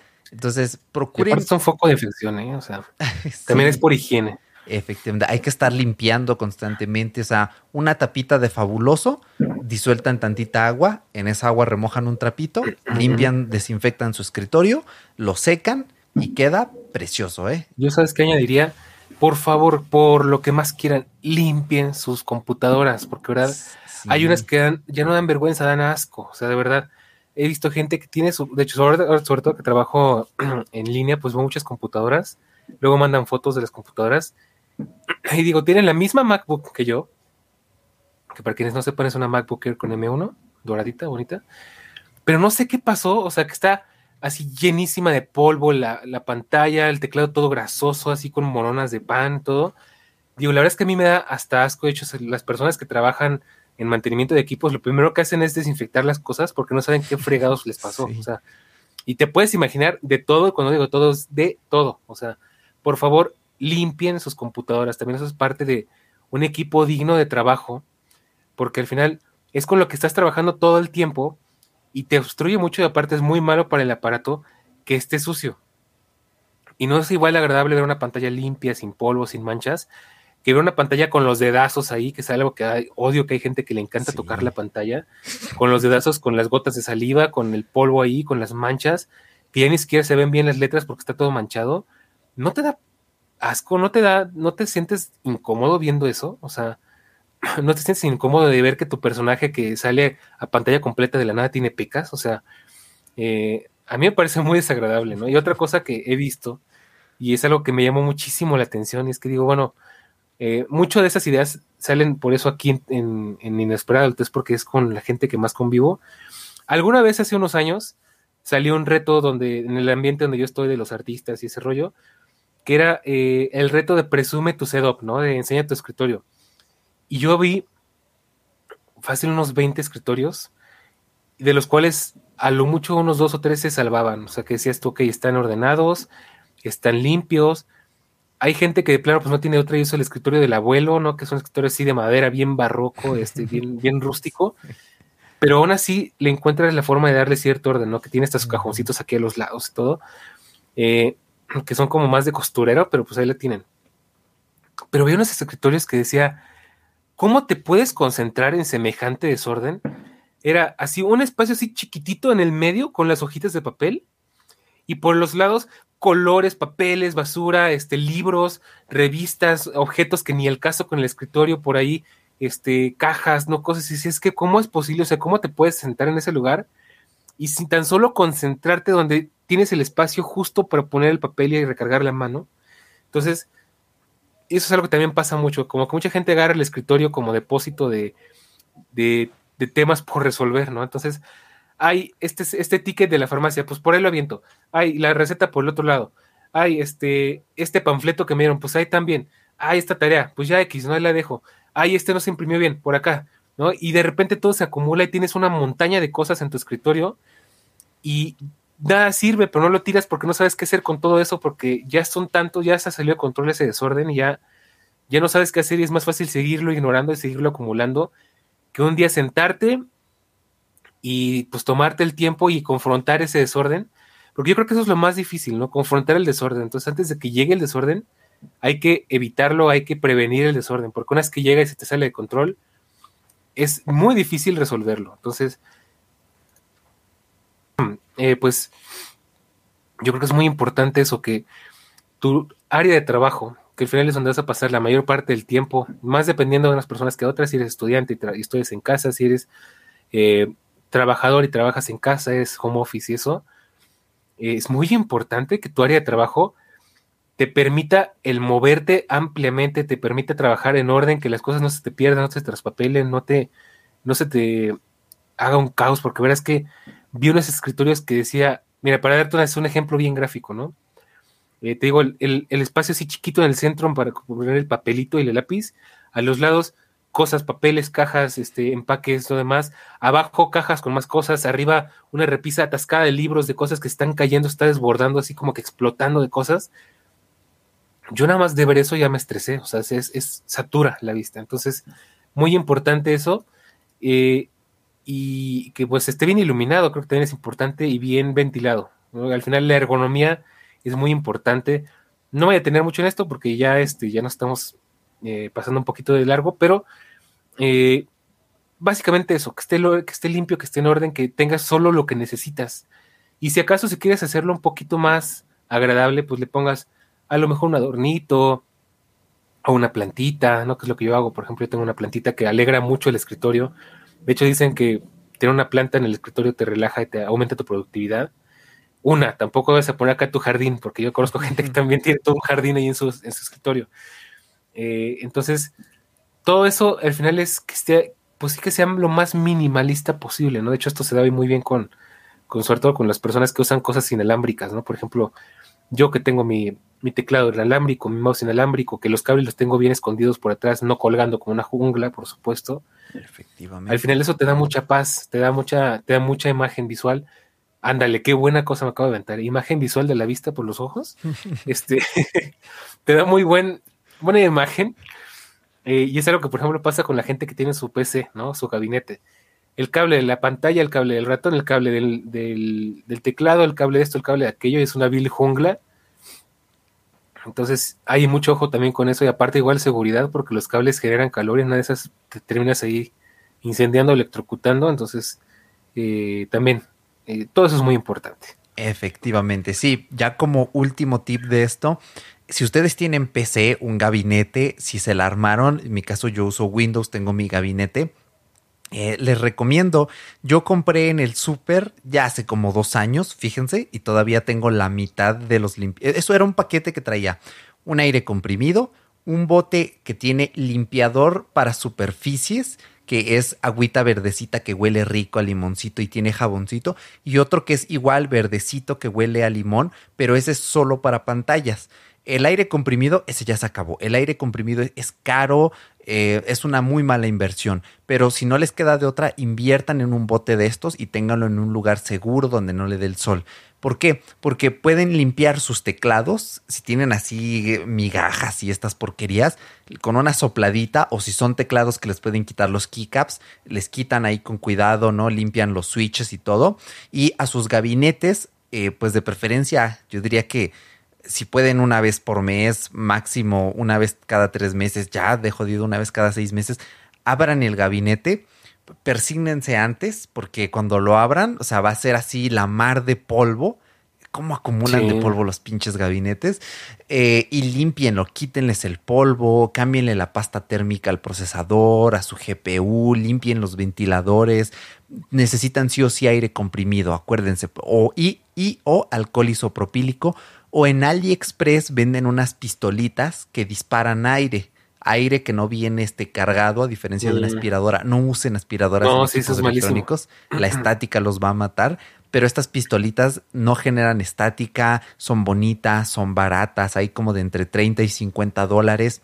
Les van a durar años, algunas se cargan hasta por USB-C y con esto van a poder limpiar teclados, pantallas, controles, eh, computadoras este, propiamente, muebles, etcétera. Les va a ser muy fácil la vida y les digo, este pack que compré que traía aire comprimido, limpiador de superficies y limpiador de pantallas, no me gasté más de 15 dólares, fue baratísimo, como 300 pesos o menos incluso, y tengo la mitad de cada bote con los limpiadores, o sea, dos años después y me han rendido un montón. El aire comprimido, les digo, ese sí ya se acabó, pero eh, bastante funcional y con eso yo limpio cada que puedo mis pantallas, las fundas de los teléfonos, limpienlas, todo este tipo de cositas, manténganlo limpio y desinfectado. Entonces, hasta aquí lo dejo en esta parte. Claro. Pues ya no nos falta hablar de objetos personales y pues aquí ya la cosa es muy sencilla, ¿no? Va, de hecho, muy de la mano con mantener todos los equipos limpios. Yo te voy a decir algo que igual, empecemos por los celulares, que creo que es lo que de las cosas que más me molestan, ¿no? Ya lo hablamos en el episodio anterior.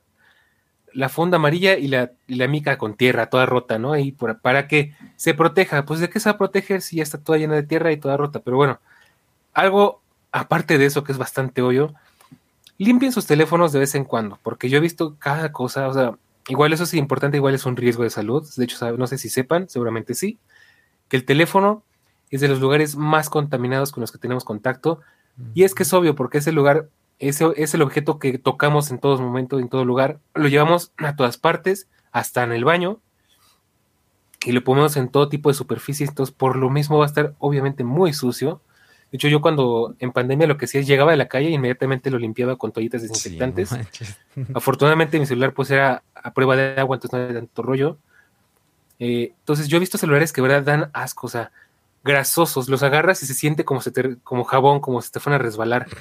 La pantalla ahí con, la costra de tierra, ¿no? O sea, sobre todo esto pasa mucho con los celulares que tienen como que marcos en plástico y eso, que se les pega. Bueno, también con los de, metal, ¿eh? De hecho, si, por ejemplo, mi teléfono que es de metal, si pasas un rato sin limpiarlo, se le hace la costra de tierra. De vez en cuando quiten la funda sus teléfonos y limpienlos, porque pareciera que está limpio, pero le quitas la funda y te das cuenta de cómo está toda la tierra ahí acumulada, que está pegada entonces ahí limpien sus celulares, eso de verdad es muy importante y de verdad da pena y da asquito ver un celular tan sucio. Sí, no manches. Yo, o sea, díganme mamón, payaso, lo que ustedes quieran, pero no les voy a mentir. A mí me da cosita tocar teléfonos ajenos. Yo evito sí, yo a toda costa no tocar el teléfono de nadie más, ¿eh? por ningún motivo. O sea, con funda, sin funda, o sea, salvo que yo vea que está recién limpio, pero normalmente yo no toco otros teléfonos, ¿eh? Y a veces ni pues el de mi mamá. Y es que es un objeto limpio el mío, limpio el suyo también. Claro, es que es un objeto íntimo, o sea, está con nosotros en todo momento, en todos lugares. Eh, realmente es que no se puede catalogar de otra forma, es un objeto muy íntimo. Entonces, límpienlo, por favor, no sean así. Efectivamente. Sí, y este siguiente consejo muy importante, quítale los plastiquitos a las cosas. Ah, también ahí los adultos del siglo XX ahí nuevamente heridas siendo tocadas. No, no se lo quite. Es que si se raya, pues para eso es, para que se use, para que se raye. Quita ese chingado plástico que se ve horrible. No tengas miedo de vivir, ¿no? De usar las cosas. Sí. De hecho, es peor porque a veces no quitarle los plastiquitos a las cosas es peor porque luego el plástico se pega y cuando ya se lo vas a quitar porque ya lo quieres estrenar cuatro años después o lo quieres vender, lo que sea, El plástico está hecho para estar ahí mientras lo sacas de su caja, nada más. Cuando ya lo dejas hace mucho tiempo, el plástico se pega y hace que la superficie quede peor que si no se lo hubieras quitado desde un principio. Entonces, y aparte se ve muy feo eso, como de, como de que el objeto está ahí a medias, este, en ese limbo entre que está nuevo y no está nuevo. Y yo he visto gente bien, o sea, he visto extremos donde alguna vez vi una vez una persona que traía un iPhone y es que el iPhone viene envuelto en un plastiquito, ¿no? Lo estaba usando así envuelto en el plástico. ¿Qué? Digo, o sea, güey, si tanto miedo te da usar tu teléfono, ¿para qué lo compraste? O sea, las cosas son para usarlas, para disfrutarlas, para, para que las uses y las aproveches tú. O sea, si estás guardando ese plastiquito para venderlo y que, que conserve mejor su valor, créeme que al dueño, eh, al, dueño que venga después de ti le va a valer tres cacahuates si el, si el objeto tenía el plastiquito no. Y luego es porque lo, le quitas el plastiquito, te das cuenta de toda la tierrita que tenía ahí guardada, que ya se le pegó y que ya se rayó porque nunca le quitaron el plastiquito. O las burbujitas, esas cosas, no hagan eso. Eh, yo tengo una tía que, ay, me caí tan gorda porque ibas, o sea, te subes a su coche y tenía el plastiquito ahí en el estéreo, en la pantalla. Llegas a su casa y tenía la tele con el plástico ahí en el borde, ¿no? Su celular con el plástico de la caja, ¿no? Con el, la pestaña ahí colgando todavía. Todo así, digo, no, no, ¿por qué haces eso? O sea, aparte tienes el poder la solvencia económica para comprarte todas estas cosas, eh, ¿cuál es el miedo? ¿Qué miedo le tienes a usarlas como debe de ser, ¿no? O sea, no están diseñadas para usarse así. De hecho, yo tengo luego pleitos con mi mamá por eso, porque igual le quiere dejar los plastiquitos a las cosas y digo, es que sí, ni lo disfrutas, ni se ve bien, ni se protege en absoluto, ¿no? Solamente es como un sesgo mental ahí medio raro. Entonces, quiten las cosas, los plastiquitos a las cosas, conclusión. Sí, ay, no puede ser, ya me estresé, ¿eh? sí, me trajiste algunos recuerdos ahí malos, ¿eh? Muy similar a esto, pues es lo de la ropa limpia, ¿no? Eh, porque también hay gente que se compra ropa y es como de, oye, ¿y no tenías un par de zapatos nuevos? Ah, sí, pero es que si me los pongo se van a hacer feos. Se Esos nada más son para fiesta. Ah, ¿y hace cuánto te fuiste de fiesta? Creo que fui a la boda de tu prima hace como tres años. Ah, ¿y ya no te los has vuelto a poner?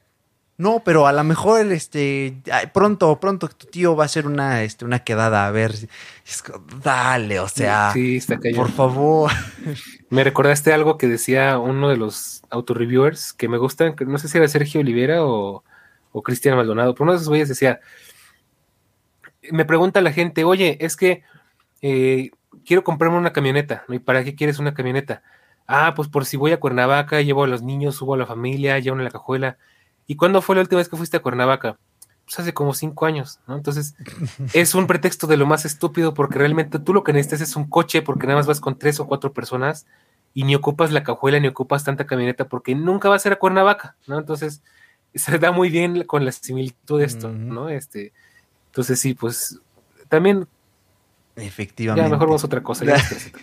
Ya, para que, miren, les voy a dar una heurística rápida para que sepan si esto realmente es lo que necesitan. Nunca compres algo con la promesa de que va a mejorar o de que le vas a dar un uso en el futuro. Compra algo si es realmente lo que necesitas hoy, salvo que específicamente necesites algo para después. Eh, no compres, eh, no sé, muchas chamarras, porque en, Latinoamérica, díganme en qué momento hace frío, o sea, ¿qué hará frío? ¿Un mes? ¿Medio mes? En la mayoría de las ciudades, ¿no? Ajá, 10 días. la gran mayoría son cálidas. Efectivamente. Entonces, em, compra la ropa que necesites para la ocasión, no para el futuro, no para mañana, no para la fiesta, y úsala. Sí, la ropa tira microplásticos que contaminan al planeta cada que la lavas. Hay trucos. Puedes meter la ropa al congelador porque son las bacterias las que provocan el mal olor y con eso las matas. Y si tu ropa está limpia, eh, pues ahí tienes un pequeño hack pero pues ni, modo, la ropa se va decolorando, se va desgastando y cuando llega a ese punto hay que comprar nueva, hay que quitarle la etiqueta y hay que usarla, que para eso pues está hecha, ¿no? Y ya para ir cerrando, pues darle nueva vida a objetos viejos. ¿Algún ejemplo que tengas reciente, Dani? Sí, mira, justo va con la ropa, tengo un amigo que es modelo. Eh, ah, saludos Omar, si nos está escuchando. Lo dudo, pero pues a ver si le paso el, podcast.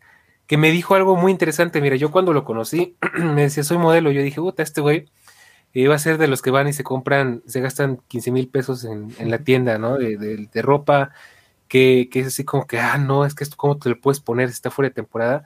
Pero me encanta su enfoque, me encanta su forma de ver las cosas, porque él me dice, la ropa hay que darle un uso y si hay algo que ya no te queda, que ya no te sirve, dale nueva vida, ¿no? O sea, personalízala, eh, cámbiala, recórtala y dale un nuevo propósito, ¿no? Entonces, si tienes un pantalón viejo que ya no te queda, que está roto, conviértelo en shorts, ¿no? Y dices, pues, bueno, tiene mucho sentido, ¿no? O sea, o incluso ve, compra ropa de paca y tú eh, utilízala, o bueno, ropa usada, ¿no? Y es algo que me sorprendió mucho, que, un modelo me dijera eso. Eh, y hazla a tu gusto, ¿no? Dale tu estilo, dale tu personalidad. Entonces, la ropa tiene muchos usos, solo que nosotros no sabemos qué usos darle. Nosotros creemos que una playera solo puede ser una playera. y a lo mejor llega un punto en el que dices, ya esta playera por X o Y ya no me cierra, pero la puedes usar como sobrecamisa y, y usar una playera abajo diferente, ¿no? Y esa clase de cosas, entonces, eh, para que vean cómo eh, las cosas viejas no están peleadas con, con, el bienestar, ¿no? O sea, puedes darle un uso distinto, eh, y que siga siendo ropa que ahora pasó de estar ahí aventada hasta el fondo de tu closet a ser ropa que ahora te da gusto usar y que te da una prenda más para combinar un estilo nuevo, ¿no? Entonces, mm, ese tipo, ese tipo de cosas me refiero con darle vida nueva a objetos viejos, ¿no? Y eso se puede aplicar en muchas cosas, por supuesto. Eh, no sé, ejemplos hay muchos, así que solamente hay que ser creativos y no ver ideas en cinco minutos, por favor no lo hagan. no, ejemplazo, ¿eh? O sea, así que te pedí un ejemplo y nos diste la iluminación, increíble. ¿eh? De hecho, pues les voy a dar un pequeño tip. Pueden utilizar un par de aplicaciones Vopero, Vopero con V, V, O, P, E, R, O. Eh, allí sí tienen ropa eh, de marca, un poquito más fina, eh, que tengan en muy buen estado, que la bolsa, que los zapatos ahí finillos, pueden y que ya no usen, los pueden vender. De hecho está muy padre porque se bajan el app, piden una bolsa y literal les mandan una bolsa de plástico, meten allí sus cositas eh, y la mandan de regreso y más o menos entre dos y tres semanas la gente de Vopero Em, les toma fotos por ustedes. De hecho, ustedes incluso pueden tomarle sus propias fotos y después cuando la ropa esté arriba en el app, añadirlas y este tipo de cosas. Eh, solo que son medio mamoncillos para probar, ¿eh? O sea, nosotros hemos enviado aquí ropa prácticamente nueva, no con etiqueta, pero perfecta. Y algunas nos las han botado. Pero la ventaja es que ellos te dicen, lo que no aceptemos lo donamos a organizaciones donde principalmente niños que están en situación eh, de calle o complicada utilizan esta ropa para hacer juguetes para perro. Entonces, ah, si no les importa tanto el lado económico y dicen, no, mira, yo quiero que todas estas, perdón de la palabra, chingaderas que ya no uso, me generen dinero o que las use alguien que las necesita, esa es su mejor opción o pueden utilizar GoTrender, que algún tiempo estuvo muy de moda el app. Eh, y ahí pueden subir su ropa, venderla. Ahí no se las van a enviar ni les van a tomar fotos. Ahí todo lo hacen ustedes. Pero ahí ustedes pueden subir las prendas que quieran y se vende bien. Especialmente, em, no importa si son prendas de hombre, de mujer, de niño, o sea, de lo que sea. Público para estos objetos hay en todo. Bueno, en, estas apps hay de todos los géneros. Claro. Y de hecho, te voy a recomendar otra aplicación que es más general esa no es de vender, pero es de donar y también me parece muy buena idea. De donar y de, recoger. La aplicación se llama Olio. Y me encanta esa aplicación porque ahí tú dices, ¿sabes qué? Tengo este objeto, eh, no sé, tengo este ventilador que ya no uso, me estorba, pero no lo quiero tirar porque todavía sirve. Lo pones en óleo y alguien en tu zona va a decir, ah, pues yo necesito un ventilador, pues voy por él, ¿no? Y, lo mismo, si tú necesitas un objeto, algo por ahí, a lo mejor alguien lo está donando y tú lo puedes ir a buscar. Entonces eso está genial porque al final es como un intercambio de objetos de manera que a ti pues le das una mejor vida a algo que te sobra que tú no usas o consigues algo que tú necesitas de alguien que ya no lo usa, ¿no? Entonces eso está genial y aparte pues no tiene que ser a fuerzas en tu casa, puede ser un lugar neutro y así. Y está genial porque pues incluso hasta puedes tener el problema de, ah, ¿sabes qué? Tengo este colchón, pero me da, es más pedirlo a tirar que que alguien venga y se lo regale y se lo lleve, ¿no? cosa que me ha pasado. Entonces está muy buena, también se la recomiendo mucho, óleo. Ah, ¿Cómo se escribe? O como el aceite, como el aceite óleo.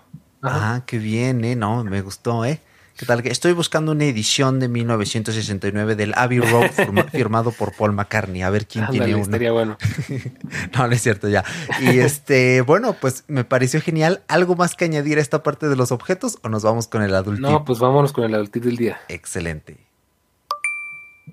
Muy bien, pues adultip.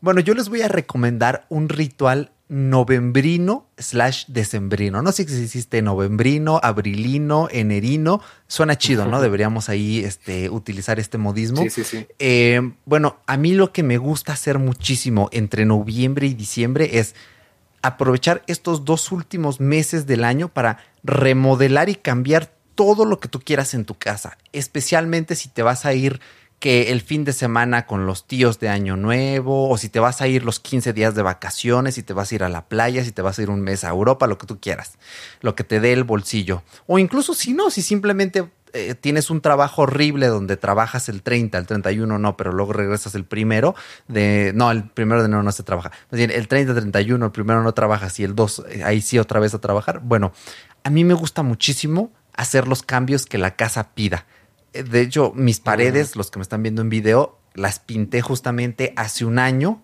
por estas fechas.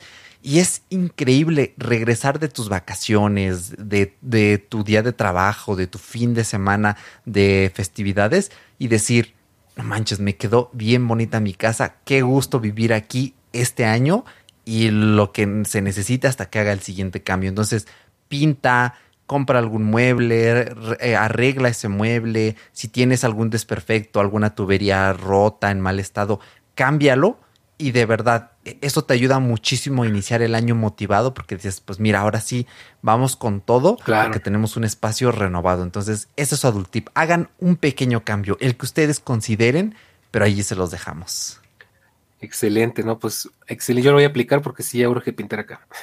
Efectivamente, pues nada. Ah, y les recomiendo mucho. Eh, yo soy un poco adicto a estos, em, son como folletitos, como libritos, catálogos de Betterware. Me encantan las cosas de Betterware, que los gelatineros, que los estos que tienen los mini vitroleritos, que estos que te le cortan el corazón a las manzanas. Me encanta, o sea, es que es como ¡ah! super productividad así. Y eh, compramos hace dos años de Betterware eh, un rodillo. Está increíble. Le echas la pintura dentro al rodillo y tiene como una oh, esponja que absorbe la pintura y pintas así. O sea, el cuarto, se los juro, no me llevé más de dos días pintándolo. Las cuatro paredes. Es rapidísimo. Trae un juego de palitas para las esquinas. Una cosa chulísima. Si encuentran el de Betterware o alguna copia en AliExpress o donde lo encuentren, compren estos rodillos porque de verdad ensucias menos, terminas más rápido y es una delicia, te da hasta gusto pintar. Entonces, ahí pequeño tip para los que van a pintar. Así El comercial pues, de Betterware. sí, ya después les contaré aventuras despilfarrando dinero en Betterware. Ahí les paso mi, catálogo, ¿no? me voy a vender, me voy a volver afiliado, sí. Ah, Pero bueno, pues algo más que añadir, Dani, antes no, pues creo que sería todo por el día de hoy. Eh, la verdad es que son un episodio bastante creo que bastante bueno. Y bueno, así de paso, pues les compensamos un poquito lo de la semana pasada, porque pues como me estaba muriendo de verdad, eh, ya casi me les iba. Bueno, no tanto, pero sí me sentía muy mal. Pues les acabamos de ver el episodio. Pero bueno, aquí estamos para compensar un poquito el, episodio anterior. Espero que lo hayan disfrutado mucho. Que esto, por lo menos, eh, les abra un poco la mente, les cambie un poco el paradigma y los deje pensando, porque muchas veces no hacemos las cosas no porque no queramos, sino por ignorancia. Entonces, eh, espero que esto les ayude, espero que les sea la primera piedra para empezar a hacer cambios en nuestras vidas que son tan importantes para sentirnos mejor, porque al final, eh, pues eso es muy importante, ¿no? Entonces, pues nada, un gustazo como siempre haber estado con ustedes una semanita más y nos escuchamos la próxima semana aquí en la inesperada adultez, porque pues para eso estamos, ¿no? Exactamente. Sí, un poquito larguito el episodio, pero de una vez les vamos anticipando. Esto debería salir el jueves 15 de diciembre de 2022. Si nos escuchas del futuro, bueno, pues así fue como salió. El 22 de diciembre, último episodio del año. El 29 no nos vemos y regresamos por ahí entre el 5 y el 12, porque también nos vamos a tomar nuestra, nuestro descansito. Entonces, esto debía haberlo dicho al inicio del episodio, pero es que no sabía que nos iba a quedar largo. Así que si llegaste aquí, no te abrumes, todavía tienes tiempo. La semana que viene sale el siguiente, que espero no quede igual de largo. Tienes una, dos semanas para escucharlo con calma. Si vas en el avión, en la autopista, vételo saboreando. Eh, eh, este episodio no es más o menos el equivalente a un vuelo, a una ida en autopista a un lugar pues, lejano, pero no tanto. Así que esperamos que te haya gustado mucho. Visita nextbit.mx, apóyanos a apoyarte para ser un mejor adulto, valgase la redundancia. Y nada, nos escuchamos la semanita próxima vamos metiendo la musiquita. Pues nada, un placer Dani, gracias por estar aquí, un placer escucha y nos vemos la semana próxima con más y mejor. Chao.